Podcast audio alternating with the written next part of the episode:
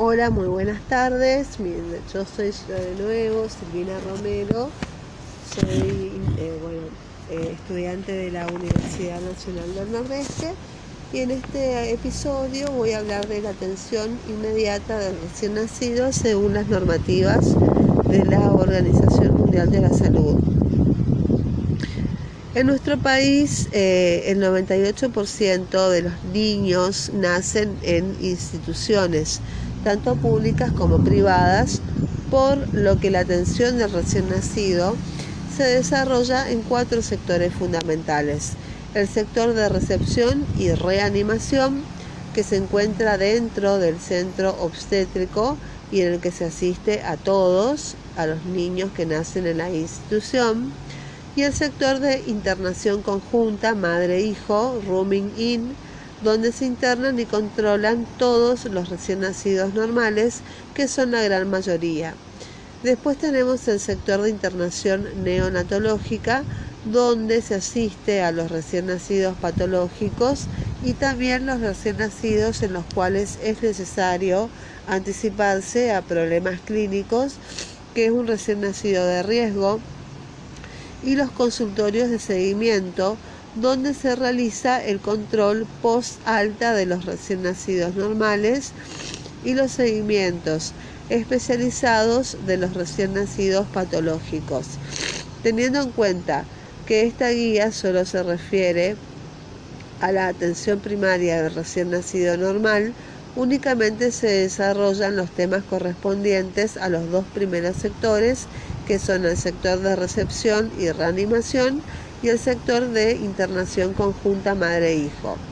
Con respecto al sector de recepción y reanimación del recién nacido, el objetivo general es brindar a todos los recién nacidos las condiciones óptimas para su adaptación inmediata a la vida extrauterina, favoreciendo siempre y evitando interferir en la interacción inmediata madre-padre-hijo, que es el vínculo temprano.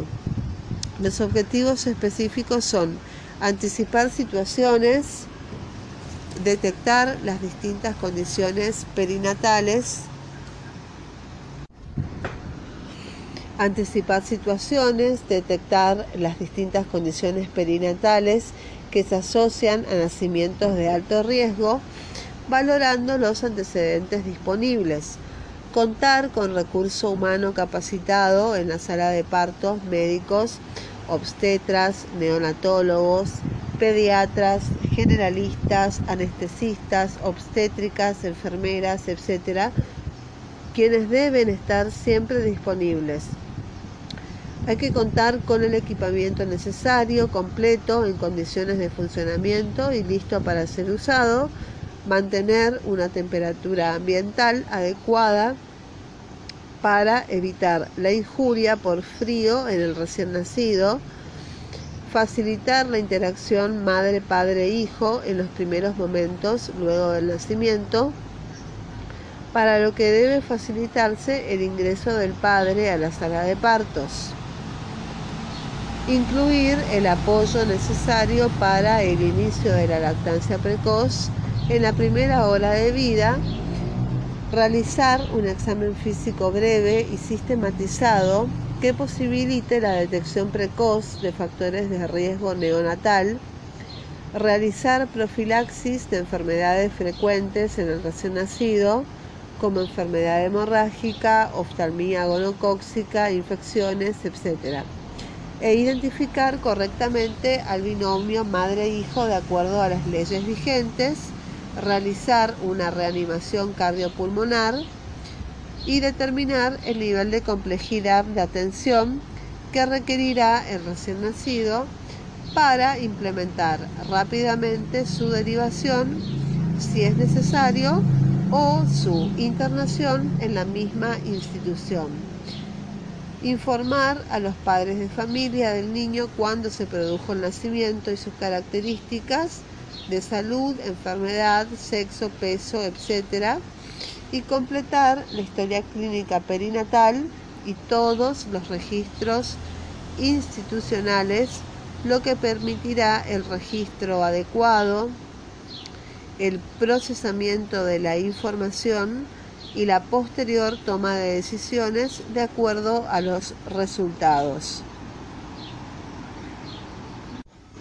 Con respecto a mm, la depresión neonatal es relativamente frecuente, eh, alrededor del 10% de los recién nacidos requieren algún grado de reanimación activa al nacer. Eh, distintas series de casos publicadas en diferentes países coinciden en afirmar que más del 50% de los recién nacidos que requerirán alguna maniobra de reanimación al nacer son anticipables por la historia materna o por las características del parto por lo que deben valorarse los siguientes factores de riesgo. Tenemos los factores de riesgo para necesidad de reanimación neonatal, tenemos los factores anteparto, que son la diabetes materna, hipertensión inducida por el embarazo, hipertensión crónica, anemia o isoinmunización, muerte fetal o neonatal previa, hemorragia del segundo trimestre, infección materna, enfermedad cardíaca, renal, pulmonar, tiroidea o neurológica materna, polihidrapnios y oligohidrapnios.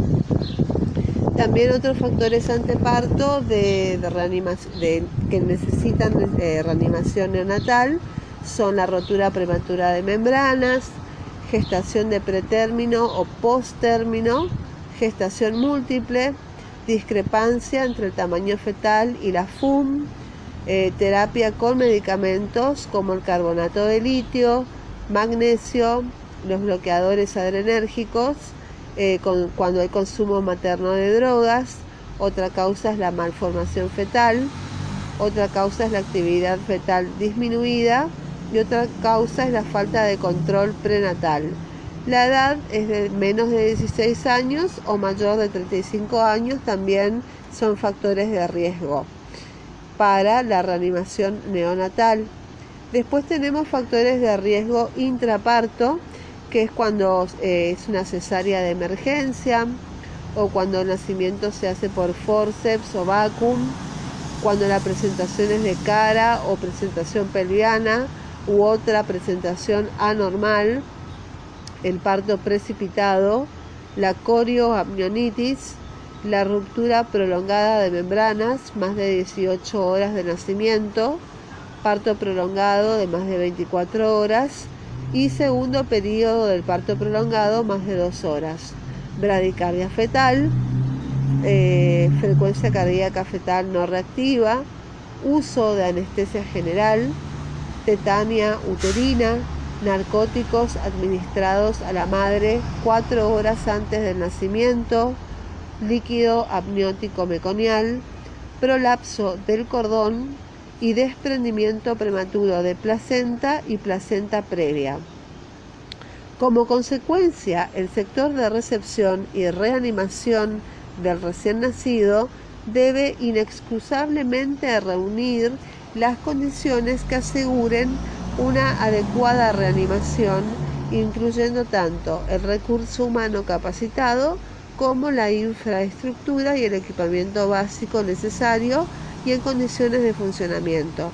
Periódicamente se realizan en la Sociedad Argentina de Pediatría, en la Asociación Argentina de Perinatología y en congresos, hospitales, etc., cursos de capacitación basados en el curso de reanimación neonatal elaborado por la American Academy of Pediatrics AAP y la American Heart Association AHA, que se actualizan en forma periódica. Se está trabajando en la última actualización que se publicará en el transcurso del 2011. Sobre este curso se basan estas guías sobre la reanimación neonatal todos los miembros del equipo de salud que participan en la recepción del recién nacido en la sala de partos deberían entrenarse en esta actividad de crucial importancia. La actitud básica que debe primar es la de organización contra improvisación.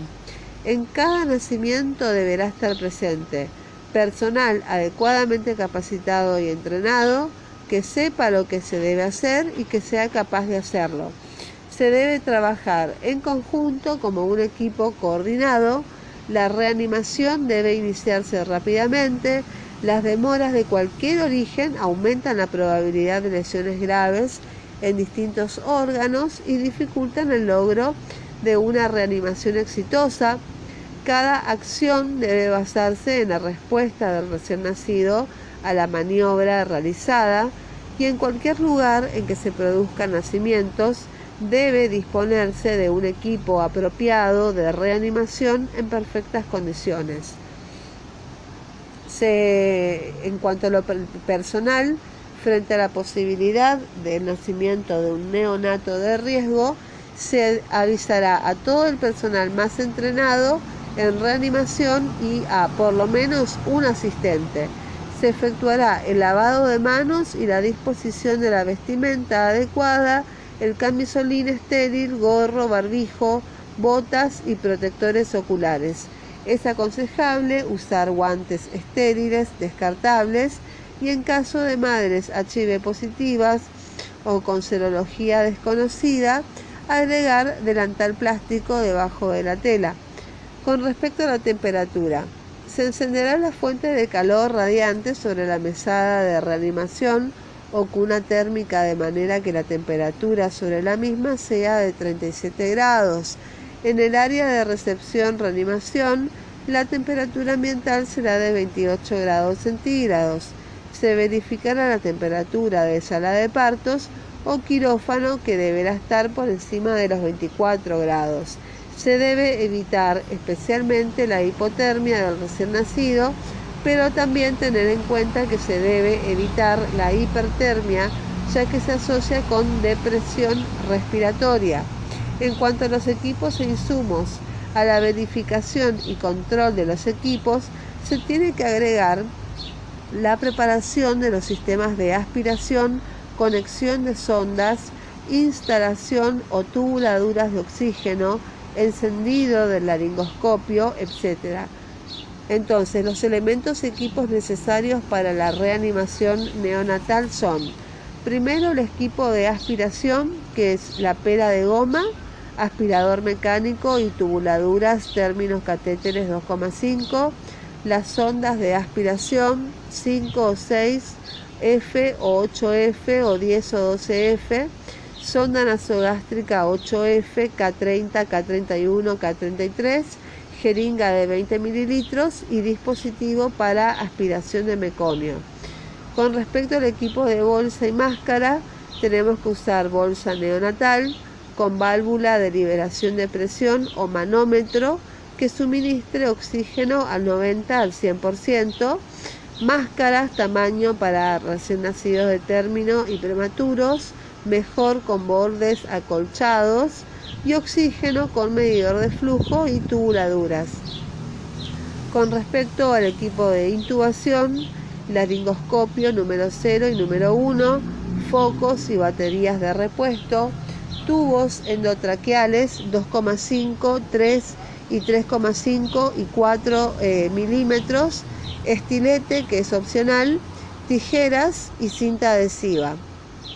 Con respecto a la medicación, tenemos adrenalina en ampollas 1, 10.000 de 3 o, 10, eh, mililitros, solución fisiológica o Ringer lactato 100 en 250 mililitros, bicarbonato de sodio al 4,2%, naloxona en ampollas 2,4 miligramos por mililitro de 1 mililitro o 1, 1 miligramo por mililitro de 2 mililitros y dextrosa al 10% 250 mililitros. Eso es la medicación. Y con respecto a los elementos para la cateterización umbilical, son guantes estériles, bisturí o tijera, solución con yodo povidona, cinta para cordón umbilical, catéteres umbilicales 3, 5F, 5F, llave de 3 días, jeringas de 1, de 2,5, de 5, de 10, 20 y 50 mililitros, y agujas calibre 18, 21 o 25 o dispositivo de punción para sistemas sin aguja. Y entre otras cosas tenemos que usar tener siempre guantes, protección apropiada para el personal, fuente de calor radiante, superficie de reanimación que sea firme y esté acolchada, un reloj o un cronómetro, la ropa blanca calentada, estetoscopio, cinta adhesiva, cánulas orofaringias, monitor cardíaco y o oxímetro de pulso que es opcional. En cuanto a la recepción del recién nacido, con una compresa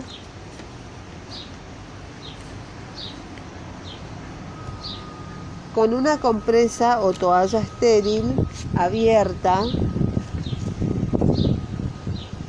idealmente precalentada, se espera el nacimiento del niño, se lo recibe y sujeta a través de la compresa por la nuca y por las extremidades inferiores. Hay que sostener al recién nacido en un plano igual o ligeramente inferior al periné materno, envolviéndolo con la compresa, apoyándolo sobre una mesa auxiliar o manteniéndolo en brazos.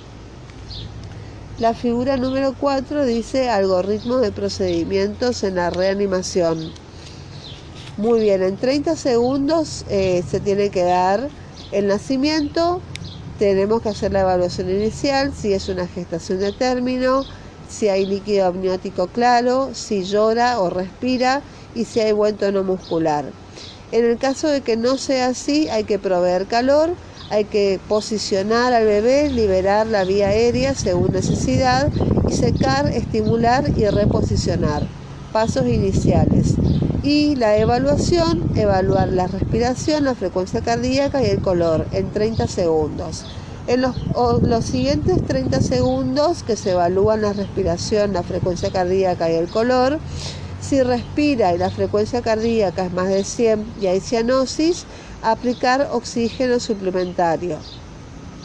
Si está en apnea o tiene la frecuencia cardíaca menor de 60, hay que proveer ventilación a presión positiva.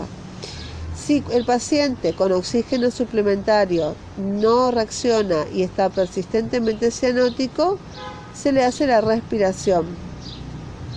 Eh, entonces, si, se provee ventilación a presión positiva, y la frecuencia cardíaca es menor a 30 a 60 o la frecuencia cardíaca es mayor a 60, se hace otra evaluación.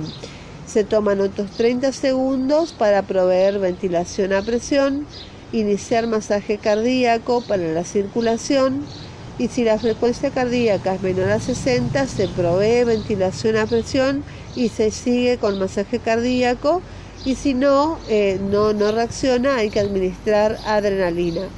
Eh, la intubación endotraqueal se puede considerar en diversos pasos.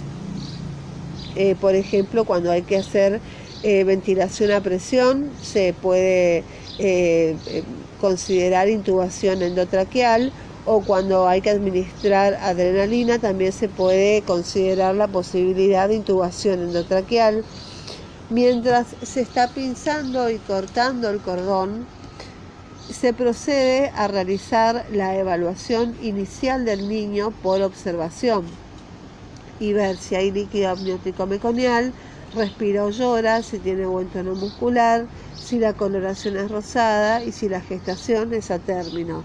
Se pueden dar dos situaciones, que el niño esté vigoroso, que es un recién nacido de término que llora en forma enérgica o respira espontáneamente, está rosado, con buen tono muscular y la frecuencia cardíaca es más de 100 latidos por minuto, entonces se toma por palpación o visualización del cordón umbilical. Si el niño está deprimido o que requiere procedimientos especiales, está en apnea, no respira o realiza refuerzos respiratorios débiles o inefectivos y o la frecuencia cardíaca es menor de 100 por minuto, o está cianótico o hipotónico o es un recién nacido prematuro. El recién nacido vigoroso se lo seca con la compresa toalla y se cambia esta húmeda por otra seca, preferentemente precalentada y limpia. No es necesario aspirar secreciones en un recién nacido vigoroso que por definición respira espontáneamente y o llora, ya que no hay evidencias que sustenten esta práctica. Eh, solo se aspirará de ser necesario por la gran cantidad de secreciones. Se entrega a la madre, permaneciendo en sus brazos unos minutos, estimulando la interacción entre ambos y el padre, que idealmente debe estar presente. Si es posible, hay que realizar la primera puesta al pecho, Mientras esto sucede, se continúa la observación del niño. Recién después se traslada a la mesa de recepción o reanimación donde se realizan los procedimientos de rutina.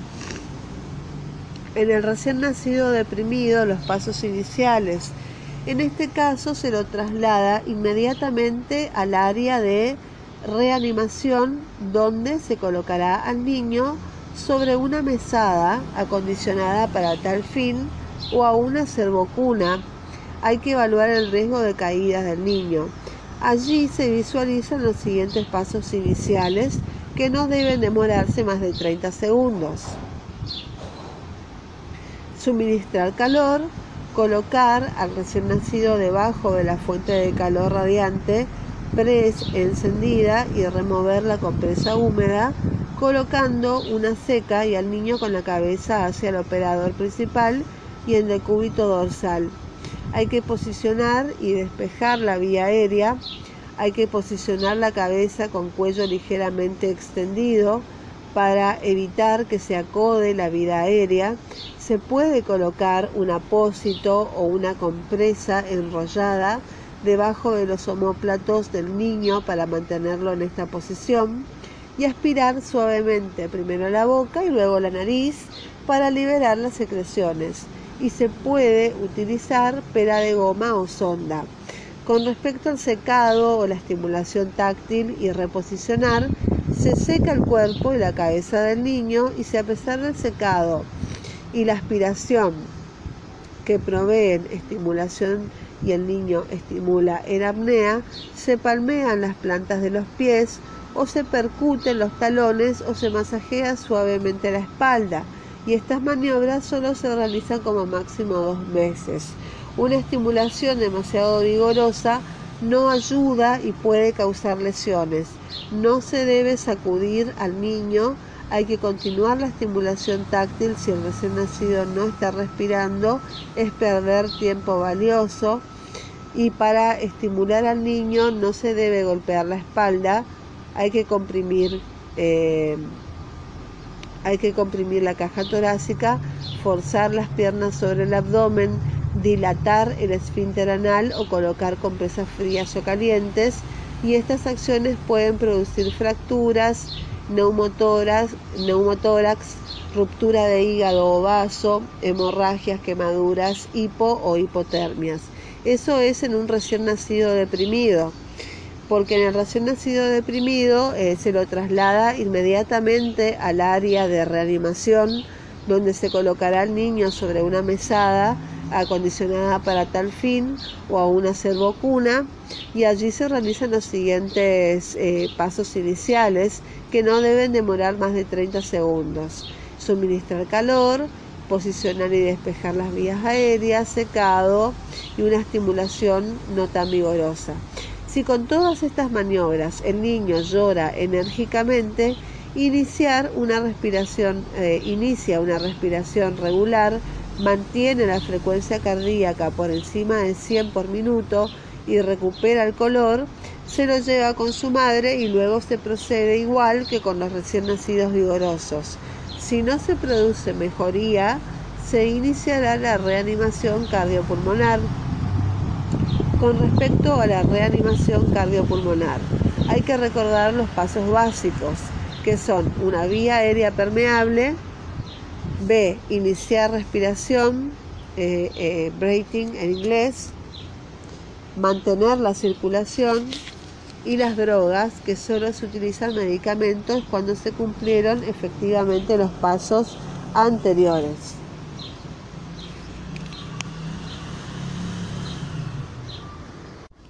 Pero esta reanimación cardiopulmonar la vamos a ver en el próximo episodio.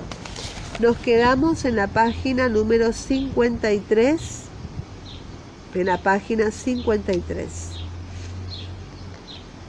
del capítulo 3 de atención inmediata del recién nacido. Del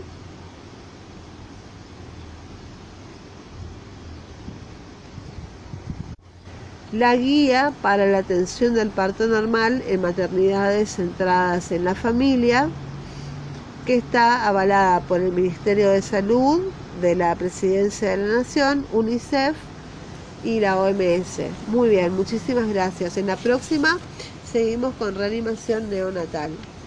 Hasta luego, buena jornada, bye bye. Gracias por, por la atención.